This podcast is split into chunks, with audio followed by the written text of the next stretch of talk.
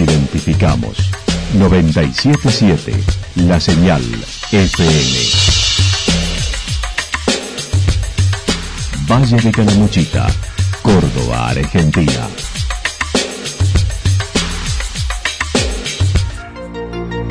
El más completo resumen de las noticias de la región, encontralos todos los días a las 12 y 30, a las 16 y a las 22 horas. Panorama de noticias. Por la 977, la señal FM nos identifica también con las noticias.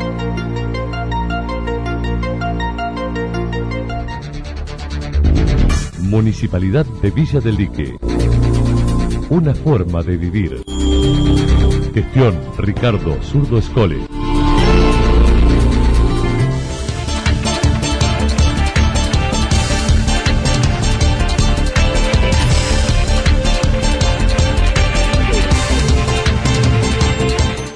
A esta hora hacemos un repaso por la información regional a través de los títulos. Lo que no se aprende en el 2020 será en el 2021, dijo Liliana González.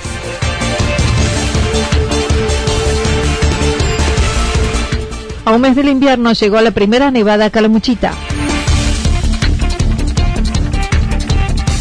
Volvieron las sesiones del Consejo con la ley Micaela en Santa Rosa.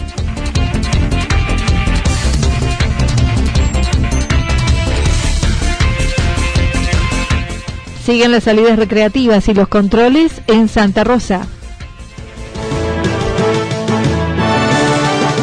La actualidad en síntesis. La actualidad en síntesis.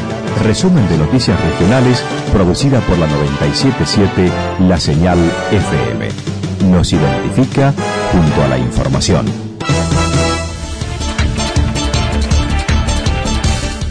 Lo que no se aprende en el 2020 será en el 2021, dijo Liliana González. La psicopedagoga Liliana González, autora de innumerables libros sobre educación, disertante y columnista de varios medios, se refirió a la situación que se planteó con respecto a los conocimientos que los niños no estarían recibiendo en esta cuarentena, mencionando hay que sacar la palabra pérdida al analizar el ciclo lectivo. Yo lo primero que dije cuando empezó esto es de que no tomáramos esto como una pérdida, me parece una emocionalidad negativa, un pensamiento negativo, pensar que, se pierde, porque algunas cosas se pierden, pero porque se ganan otras. No estamos muertos, ¿no? Cuando uno pierde es porque gana otra cosa. Eh, por ejemplo, perdés un amigo, te peleas con un amigo, lo perdés, pero has ganado eh, un conocimiento acerca de lo que es la verdadera amistad. O sea, en la vida todo es ganar y perder. Y acá hemos perdido la presencialidad. Eh, pero no hemos perdido el tiempo, que es lo que la gente... A ver, creo que estamos atravesados por un sistema este, productivo, ¿viste? Donde lo que importan son los resultados, el dinero, las compras, el consumo y, y la verdad es que en este momento no es momento de ver resultados. Este, por eso el ministro ha pedido que no se evalúe, que él dijo que no son tiempos de evaluar, son tiempos de aprender quiere decir que desde el ministerio nos están diciendo que no nos fijemos en el resultado, que nos fijemos en el proceso y en ese proceso habrá algunos que están aprendiendo mucho, otros poco y otros nada, y, independientemente de su voluntad.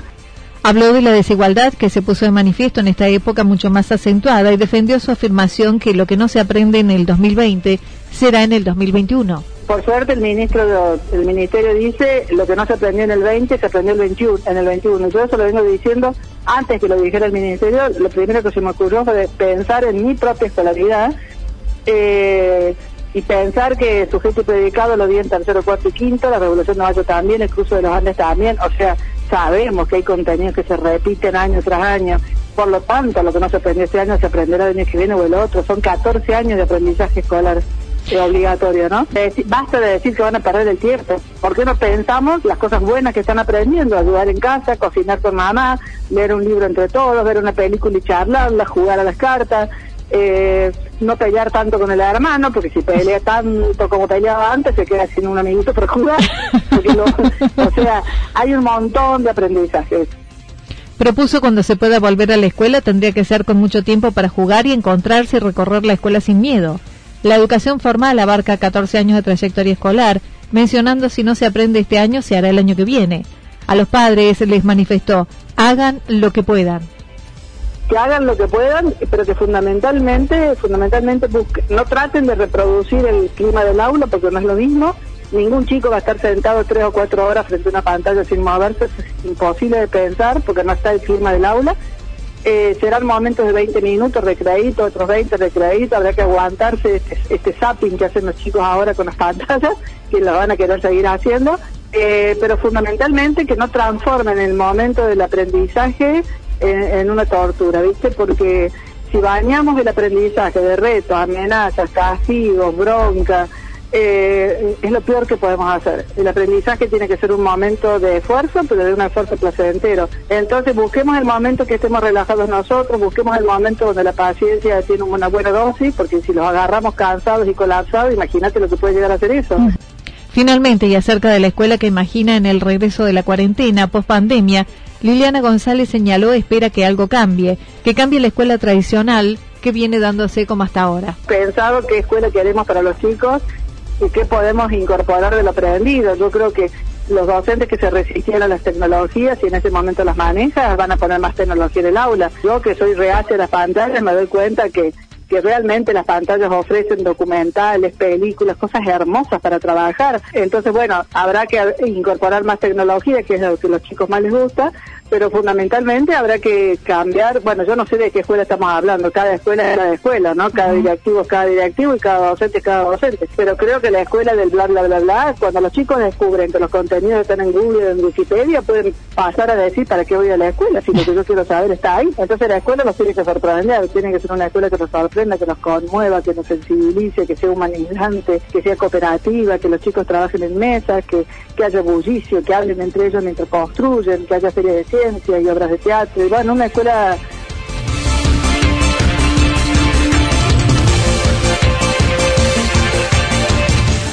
A un mes del invierno llegó la primera nevada calamuchita. Solo en las Sierras Grandes la nieve se hizo presente luego de unos días de otoño que se parecía más a la estación estival. Entre anoche y la madrugada se dio una nevada que tiñó de blanco la cumbre del Cerro Champaquí y alrededores. Inició un garrotillo alrededor de las 19 horas, luego nevada en la madrugada con temperaturas bajo cero y nieve entre 3 y 5 centímetros lo acumulado. Volvieron las sesiones del Consejo con la ley Micaela en Santa Rosa. Luego de un periodo de dos meses de sesiones extraordinarias, el Consejo Deliberante de Santa Rosa normalizó su periodo ordinario desde ayer. El concejal radical que vino reclamando por esto manifestó ya han vuelto las, ayer a la tarde, perdón, han vuelto las, sesiones ordinarias al Consejo, así que bueno, estamos ya eh, trabajando, que eso es algo muy importante, lo que hemos venido solicitando todo este tiempo, y, hemos vuelto a las sesiones, así que celebramos esa, esa, iniciativa. De que la democracia se ve garantizada cuando los tres poderes están en funcionamiento, y bueno, eh, era entendible en un principio cuando todo esto eh, recién comenzaba, poder dejar las, las sesiones en un momento de lado, pero ya luego, teniendo los recaudos necesarios, se podía sesionar. Así que bueno, en buena hora que, que volvamos a, trabajar. El orden del día contó con el proyecto de adhesión a la ley Micaela y contó con la participación de la Secretaria de Relaciones Institucionales y la Directora de Desarrollo Social. Eh, se trató este tema de la adhesión a la ley Micaela. Nosotros habíamos presentado un proyecto allí por eh, los primeros días de, de marzo de, adhesión a la ley Micaela, justamente eh, en conmemoración del, Día de la, Mujer, que fue el, 8, el día 8 de marzo, y nosotros lo habíamos presentado antes, y después, bueno, ocurrió lo que, lo que vino y no se pudo tratar. Eh, en este sentido, la Secretaría de Asuntos Institucionales, Marcelo Chavero y, la licenciada Mariana Arona hicieron una presentación del trabajo que se está haciendo en el municipio, una muy buena presentación. La verdad es que hay que felicitar a la, lo, que lo que el trabajo que han realizado, que vienen realizando en este tiempo. Y eh, bueno, se ha votado con una, unanimidad la, la, adhesión, es algo que es sumamente necesario. Eh, una ley que aborda la problemática de la mujer y de género, así que es, esta ley establece la capacitación obligatoria en género y violencia de género para todas las personas que se desempeñen en la función pública en los poderes ejecutivo, legislativo y judicial. Se llama así en conmemoración de Micaela García, víctima de femicidio. Por otro lado, el bloque vecinalista que contaba con dos integrantes ahora está constituido por dos bloques unipersonales, con Florinda Nuchitelli que pidió se considerara su situación lo mismo que ahora hizo Estanislao Erazo, pidiendo se considerara fuese del radicalismo por su condición de afiliado a ese partido y su banca pasara a ese partido, lo que fue denegado diciendo no está permitido. Otra nota que he presentado fue que, bueno, para hacerte un poco el contexto, allá por los últimos días de marzo, que fue la primera, la, la sesión preparatoria, que Florinda Nuchitelli hace, que es la otra concejal por la minoría, eh, hace un bloque unipersonal, ¿sí? y el bloque unipersonal, y el oficialismo le dio lugar. Eh, en este caso yo el día, ya los primeros días de marzo, también el 3 de marzo, presento una nota pidiendo pasar la banca al radicalismo, a la Unión Cívica Radical, y eh, bueno, dadas las circunstancias, no se trata el tema, se trata recién eh, anoche, ayer, y eh, no me dieron lugar, el, el, oficialismo no me dio lugar, aduciendo de que, eh, de que yo represento, digamos, al, a un movimiento de acción vecinal, lo cual nosotros ingresamos al, a la banca por, por el movimiento de acción vecinal, pero bueno, esto es, es algo que, que es político más que nada, es una cuestión netamente política. Eh, pero bueno, en su motivo, yo tengo intenciones de representar el radicalismo, lo que yo soy radical, esto es. Por otra parte, ayer ingresó un proyecto realizado por su bloque que propone se bonifique y brinde el servicio de Internet para docentes y alumnos en forma gratuita que no tienen posibilidades de hacerlo previo estudio socioeconómico y por lo que dure la pandemia. Y del aislamiento, las clases han pasado a ser clases virtuales, las clases escolares han pasado a ser virtuales y bueno, hay una, problemática que hay muchos hogares que no cuentan con internet hoy, ¿sí? Eh, en ese caso, eh, la vivienda que no cuente con internet, mediante el proyecto El Espíritu de la Ordenanza, diría de que, eh, del proyecto de ordenanza, diría que aquellas personas que no cuenten con el servicio de internet pueden llegarse al municipio, se le haga un estudio socioeconómico, se los habilita para pedir la, internet en la cooperativa sin costo. por lo que dure la pandemia, por lo que dure el aislamiento. Y aquellos profesores que, eh, que se encuentren, eh, digamos, con internet de la cooperativa o no posean internet, pueden, eh, a los que posean se les beneficia lo que dure el, el, abono, por lo que dure el, el, confinamiento, y a los que no tengan internet se les provee internet así como los alumnos. El concejal Erazo también había presentado otro proyecto de seguridad con cámaras y monitoreo, lo que fue negado por el oficialismo, aduciendo ya lo realiza el municipio. No obstante, se mostró molesto porque señaló no están contemplando la situación de inseguridad que vive la localidad, no se da respuesta a los comerciantes. Los concejales del radicalismo de la provincia de Córdoba eh, se manifiestan, digamos, en donde 24 horas, donde se cuente con personal, eh, para prevenir los actos delictivos. Eh, este proyecto fue tratado, pero fue negado. Eh, aduciendo de que el, municipio se encuentra trabajando en seguridad y muy bien, incluso ha sido felicitado por eh, la Universidad del Ejército, según dijo eh, señor Martínez, el consejero señor Martínez, y lo que a mí me, llama un poco la atención es el hecho de que no sé si los concejales han estado exentos o, no se acuerdan, no tienen memoria de lo que ha ocurrido en, Santa Rosa en todo este tiempo. Una cantidad de hechos delictivos innumerables. Eh, no sé si no se acuerdan de los, hechos ocurridos o, las veces que le han robado a los, a los comerciantes de la calle 5 en, en, eh, a los comerciantes del centro, a los vecinos del centro, los, las cinco casas que se prendieron, que prendieron fuego en, en Nahuascat. Eh, bueno, innumerables hechos delictivos. Yo no sé si no se acuerdan, si, si, no han estado, no, no, no sé si no han estado presentes, no, no sé. La eh, creo que vivimos realidades diferentes. Hoy anoche no se le dio respuesta a los vecinos que realmente necesitan seguridad. Finalmente se refirió a la presentación que hicieron los concejales y tribunos de cuentas radicales de la provincia repudiando la modificación a la ley jubilatoria sancionada este miércoles en la legislatura cordobesa. Los concejales del radicalismo de la provincia de Córdoba eh, se manifiestan, digamos, en, en, repudio a, a los hechos de, esta semana que se produjeron en la, legislatura, donde se le hace un recorte a los jubilados eh, provinciales. Entonces creemos que, esto no, no, está bien en estos momentos, justamente son uno de los de los aspectos más, de los sectores más vulnerables en esta pandemia y, se le viene a meter mano en el bolsillo de los jubilados, parece que no, no es lo que corresponde.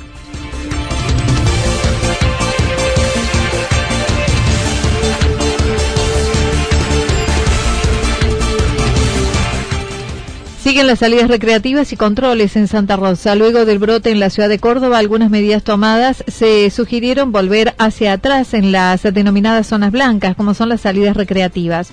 Santa Rosa mantendrá las mismas como el fin de semana pasado, lo señaló David Layuz. El COE, bueno, obviamente decidió de alguna manera eh, facilitarle la decisión a, los municipios, a los intendentes, eh, para que tomen la determinación con respecto a la flexibilización, ¿no? Eh, nosotros hoy por hoy en Santa Rosa vamos a seguir eh, de la misma manera eh, que el fin de semana pasado, vamos a, probar una vez más, porque bueno, realmente el comportamiento de lo que fue el sábado y el domingo pasado fue realmente muy bueno, incluso se percibió de alguna manera las personas que, circulaban y las familias sobre todo, porque la, verdad que se recibieron muchas familias, eh, con todas las medidas correspondientes sanitarias que, se solicitan. Si esto sigue de la misma manera, no va a haber eh, grandes, eh, grandes cambios en cuanto a lo que es la parte recreativa. Remarcó, sigue la cuarentena y pidió se cumplan la salida de personas a los comercios con terminación de DNI como hasta ahora, mencionando el comercio funciona en su gran mayoría. Que, bueno, por ejemplo, lo que es la terminación del, DNI para que la gente pueda ir a realizar las compras, eh, la intención de, que esto se implemente eh, es más que nada para que no salga, salgan todos los vecinos juntos, ¿no? De alguna manera que se pueda mantener ese distanciamiento, que, realmente, eh, si bien hoy por hoy prácticamente el comercio está funcionando en su totalidad, puede haber algún rubro o algunos rubros que en este momento no están efectuados, no están trabajando, pero la gran mayoría ya está en funcionamiento, por lo cual obviamente el movimiento eh, es, importante. El secretario de Gobierno manifestó se mantiene el control en el ingreso de mercaderías en los vehículos que provienen de las denominadas zonas rojas y se están incorporando elementos de sanitización en el puesto sanitario. En este momento deben estar probando, obviamente, las la, máquinas para que para que esto funcione. Eh, más allá de esto, obviamente se pide también todos los permisos correspondientes, los, los permisos eh, que, que brinda el CODE o que se pueden gestionado a través de, la página de la Nación, eh, pero siempre siguiendo con todos los protocolos y todas las medidas sanitarias correspondientes. Por eso es muy importante que todos los proveedores que lleguen a la localidad eh, pasen primero por el puesto sanitario, porque es la parte de que de alguna manera, de alguna manera se va a desinfectar el vehículo, de alguna manera se le van a hacer todos los controles correspondientes para que cuando llegue al comercio eh, no tengamos ningún tipo de inconveniente. Acerca de los controles en los ingresos a la localidad, dijo se mantienen, considerando ayer hubo una reunión con policía por estos temas y aseguraron permanecen en el ingreso a Embalse y Dique Los Molinos, mientras se solicitó en el camino a San Agustín. Eh, nosotros ayer mantuvimos una reunión con el jefe de zona Roldán, con el subcomisario Díaz López y en este momento está llegando también el jefe de la departamental del municipio eh, para, bueno, de alguna manera trabajar en conjunto con respecto a todo esto. Hoy por hoy sabemos hay controles las 24 horas eh, en embalse, eh, en el dique de los molinos, eh, es otro de, los controles que de alguna manera hacen una especie de cerrojo en lo que es Calamuchita. Estos dos controles están las 24 horas funcionando ya de hace un tiempo importante. sin dudas que para el fin de semana se va a reforzar porque venimos hablando de esto con, la policía y tienen la intención de, de reforzar y no solamente eso, sino también en el acceso de San Agustín, ¿no? Que es eh, un sector de donde hay pocos kilómetros de tierra de Santa Rosa de San Agustín y donde se percibió de alguna manera también un ingreso por ese sector. Acerca de la sesión de anoche del Consejo Liberante, dijo la secretaria de Relaciones Institucionales, explicó lo que se viene realizando con la Casa de la Mujer y el apoyo a la ley Micaela anoche aprobada. estuvimos con el presidente del Consejo, el Internet también estuvo reunido eh, y nos comentaba un poco también de cómo se había dado la sesión eh, bueno, obviamente fue aprobada por unanimidad, eh, en donde estuvo presente también la secretaria de Relaciones Institucionales y la directora de Desarrollo Social, planteando también de, cómo se viene trabajando, porque si bien ayer se, se hizo ley de alguna manera, Eh, esto se viene trabajando desde hace muchos años, eh, bueno, obviamente con la implementación de la Casa de la Mujer y, todo lo que tiene que ver con violencia de género, con el apoyo psicológico. Bueno, se viene trabajando hace mucho tiempo con esto, pero bueno, gracias a, Dios se pudo, se pudo a partir de, ayer, ¿no?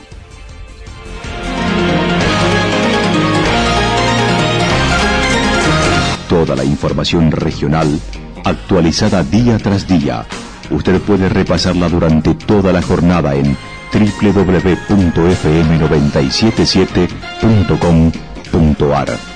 La señal FM nos identifica también en Internet.